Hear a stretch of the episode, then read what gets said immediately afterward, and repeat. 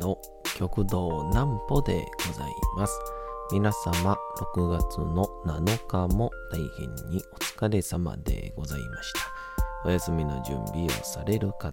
もう寝るよという方、そんな方々の寝るをともに寝落ちをしていただこうという講談師、極道南歩の南歩ちゃんのおやすみラジオ。このラジオは毎週月曜日から金曜日の21時から音声アプリサウンドクラウド、Spotify、Amazon Music、Podcast にて配信をされております。皆様からのお便りもお待ちしております。お便りは極道南歩公式ホームページのおやすみラジオ特設ページから送ることができます。内容は何でも結構です。ねえねえ聞いてよなんぽちゃんから始まる皆様の日々の出来事や思っていることなどを送ってください。ご希望の方にはなんぽちゃんグッズプレゼントいたしますので、住所、お名前お忘れなくと。えー、いうことで、えー、昨日が、達川文庫続き読みで、玉秀斎先生と、えー、玉山と、えー、ご一緒してきまして、あのー、昨日、達川文庫で、えー、まあ、あのー、南波戦記というその大阪の陣っていうね、大阪夏の陣、冬の陣みたいな言いますけど、あれを、まあ、こう、真田幸村を主人公にして書いてる、達川文庫っていう玉田玉秀斎、先代が書いたやつがあるんですけど、それをこう、毎週毎週、その場で即興でやってるんですね。掘り起こしを。玉秀斎先生のですね、即興演出が半端ないことになってました。なんぽちゃんの明日は何の日？さて、明日が6月の8日になります。明日が9日で、ちょっと早いですね。なんか毎回それはもちろん言うんですけど、さあ、何の日でございましょうかね。これは確か去年やりましたな。バイキングの日っていうのは。これ行きましょう。大ナルト教が開通。1985年6月の8日、鳴門海峡をまたいで四国と淡路島をつなぐ大鳴門橋が開通をしました。本州側と四国を結ぶ主要3橋の一つで、大鳴門橋は明石海峡大橋の一部として運用をされております。また、建築技術において、鳴門海峡の渦潮に影響を及ぼさないようにするための特殊な工房、工法が用いられていることでも注目を集めておりますと。昔、あの、鳴門海峡っていうところが、あの、ま、いわゆる瀬戸内海にあるんですけど、この、いわゆる、なんていうかな、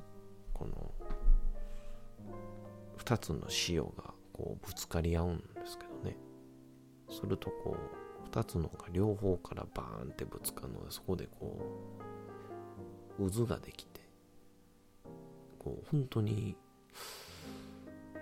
飲み込まれるんちゃうかなっていうぐらいでっかい渦潮ができるんですけど、これ、あの、小学校の頃から、2、3回ぐらい、その、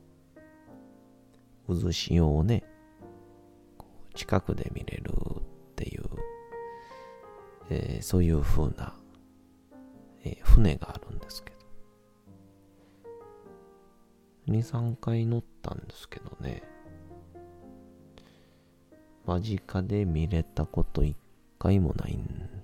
ですよね。なんでなんやろうな。ええー、ちょっとまたいずれか皆さん、あの、すごく、あの、もし渦潮見れなくても、めちゃめちゃ面白いんで、ぜひ行ってみてください。で、昨日その、玉秀斎先生が、まあ、仙台玉田玉秀斎が書いた200巻に及ぶ立川文庫のこういろんな物語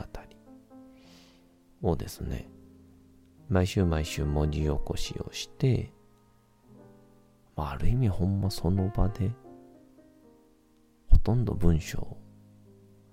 覚える時間はないですから。それを皆さんにお届けするという、その場でほぼ即興で読むっていくというのをやってるんですけど、昨日なんかその、えー、いわゆる真田幸村が大阪のこのもう夏の陣ですね。まあ、いよいよ豊臣方がちょっと徳川方にこうどんどん押されていくような時期なんですけど。で、まあ、ある意味、現代人あんまりちょっと考えれないですけど、お前はここで死んでくれ。お前はここで討ち死にをしてくれっていうように、どんどんどんどんみんなが、こう、豊臣家のために、死ぬ討ち死にをするっていうのを、喜んでやっていくわけですよ。で、その途中のシーンで、こう、木村が、こう計略をですね、うまい具合に、家臣にこう、耳打ちで教えるっていうシーンがあって、で、多分本来の本には、まあ、ゴニョゴニョゴニョぐらいしか。で、ははは、そうでございますか、みたいな感じでね。描かれてるだけらしいんですけど、玉山曰く、弟子の玉山が文字起こししてますから。なんですけど、あの、その日読んでたところで、こう、耳元にこう口を持っていって、で、こう、耳に、こう、唇がチュッてこう当たっちゃうと。ほんで、当たっちゃうもんですから、なんかもう一人の武将も、何をするんだ？みたいな、この、ボーイズラブみたいな。で、明日には命尽きる身だから、最後の最後、もう悔いのないように、そういうことをやろうとしているんじゃないか、みたいな、こう、ちょっとこう、なんていうんですかね、エッチな感じのシーンをですね、曲秀斎先生がやってたので、あの、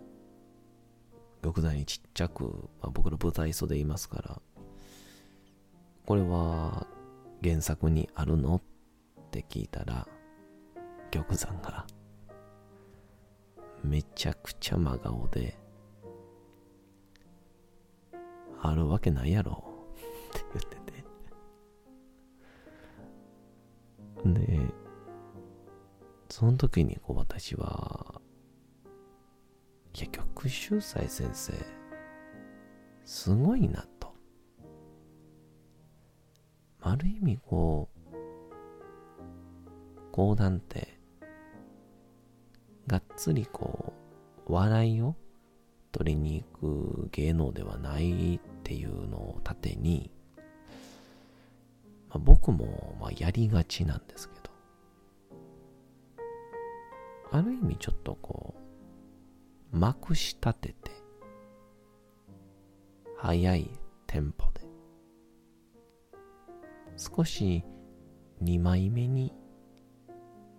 やってしまえば、楽なんですよね。それでお客様はある意味、おーってなりますから。なんですけど、なんか、そこを、ましてや、こう、原稿、ほぼ覚えてないから、要点だけを頭にずっと置いたまま、物語を紡いでいかない、演出していかないといけないので、ある意味そんな余裕がないはずなんですよ。その中で、そんな、ある意味、物語に関係ないよねっていう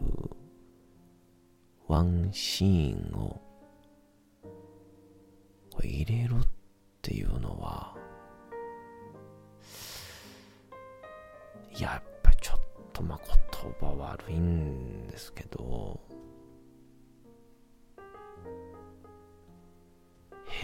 態ですよね変態講談師なのか講談変態なのかちょっとどっちかはわかりませんけど講談狂いって言っちゃうとなんか、うんなんか、こう、2枚目になっちゃうんですよね。違うんですよ。講談狂いは、神田伯山先生とかのがしっくりくるんですよね。やっぱこう、変態でなきゃいけないっていう。そこにこう、価値があるというか。うだからこのままいくと今日のね、タイトルは曲秀才先生は講談変態？みたいなタイトルになっちゃうんですけどそれはそれで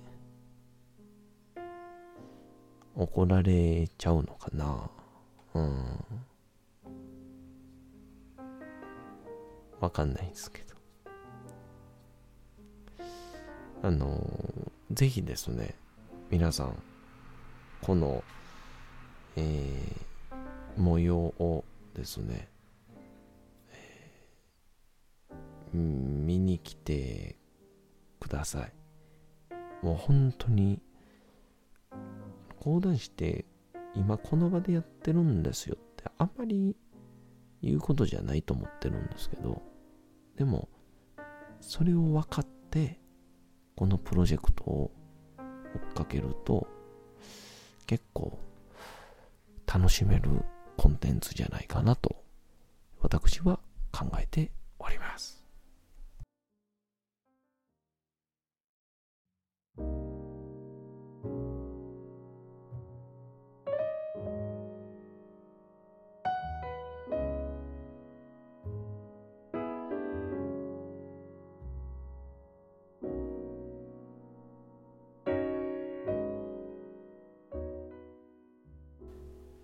さて、時刻はうとうと朗読会の時間となりました。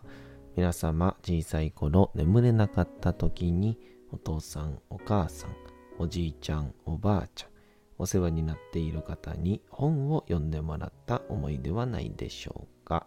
なかなか眠れないという方のお力に寝落ちをしていただければと、毎日様々な物語、小説をお届けしております。さて、本日お読みしますのは、三島由紀夫の金閣寺でございます。まあもう20回程度読み続けておりますけども、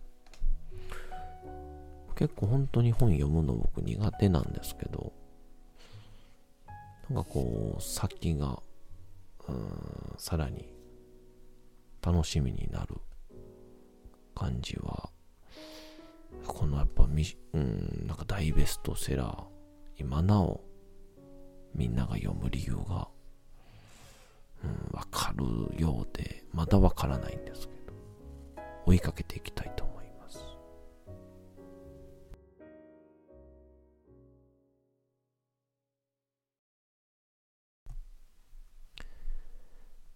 銀閣寺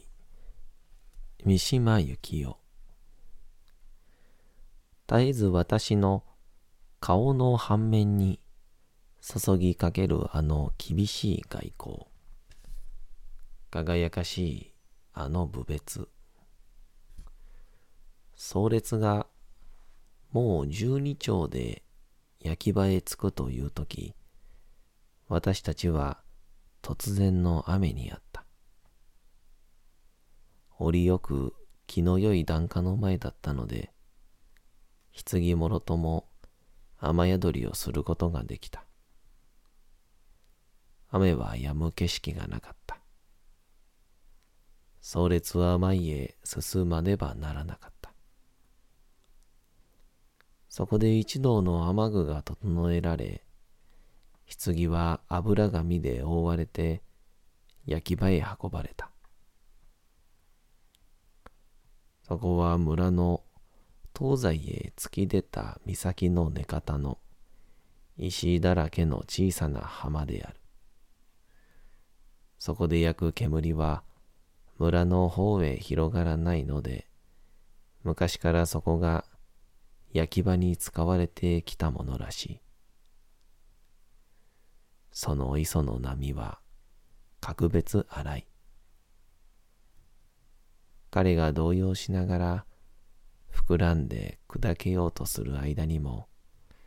その不安な水面は、簡単なく雨にさらされている。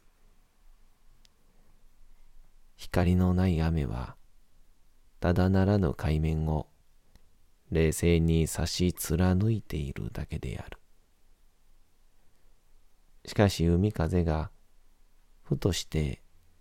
雨を荒涼とした岩壁に吹きつける。白い岩壁は墨のしぶきを吹きつけられたように黒くなる。私たちはトンネルを抜けてそこに達し、人夫たちがダビの支度をする間、トンネルの中で雨をよけた。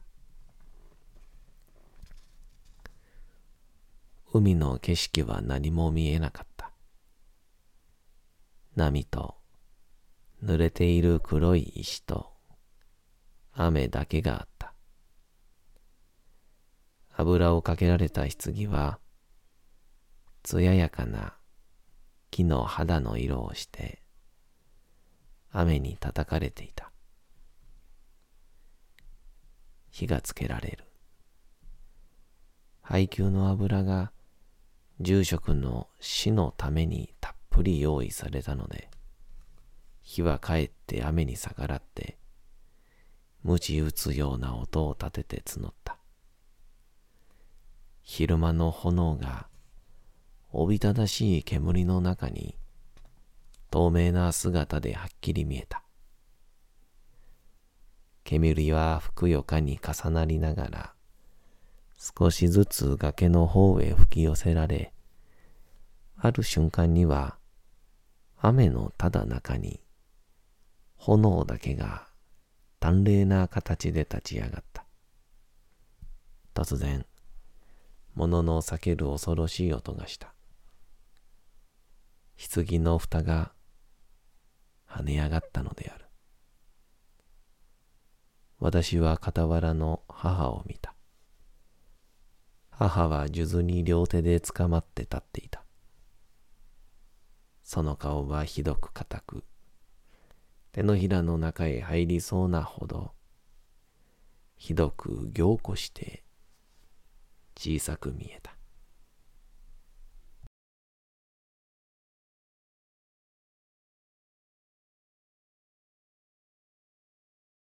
さて、本日もお送りしてきました、なんぽちゃんのおやすみラジオ。というわけでございまして、6月の7日も大変にお疲れ様でございました。明日も皆さん、街のどこかでともどもに頑張って、夜にまたお会いをいたしましょう。なんぽちゃんのおやすみラジオでございました。それでは皆さん、おやすみなさい。すやすやすやーん。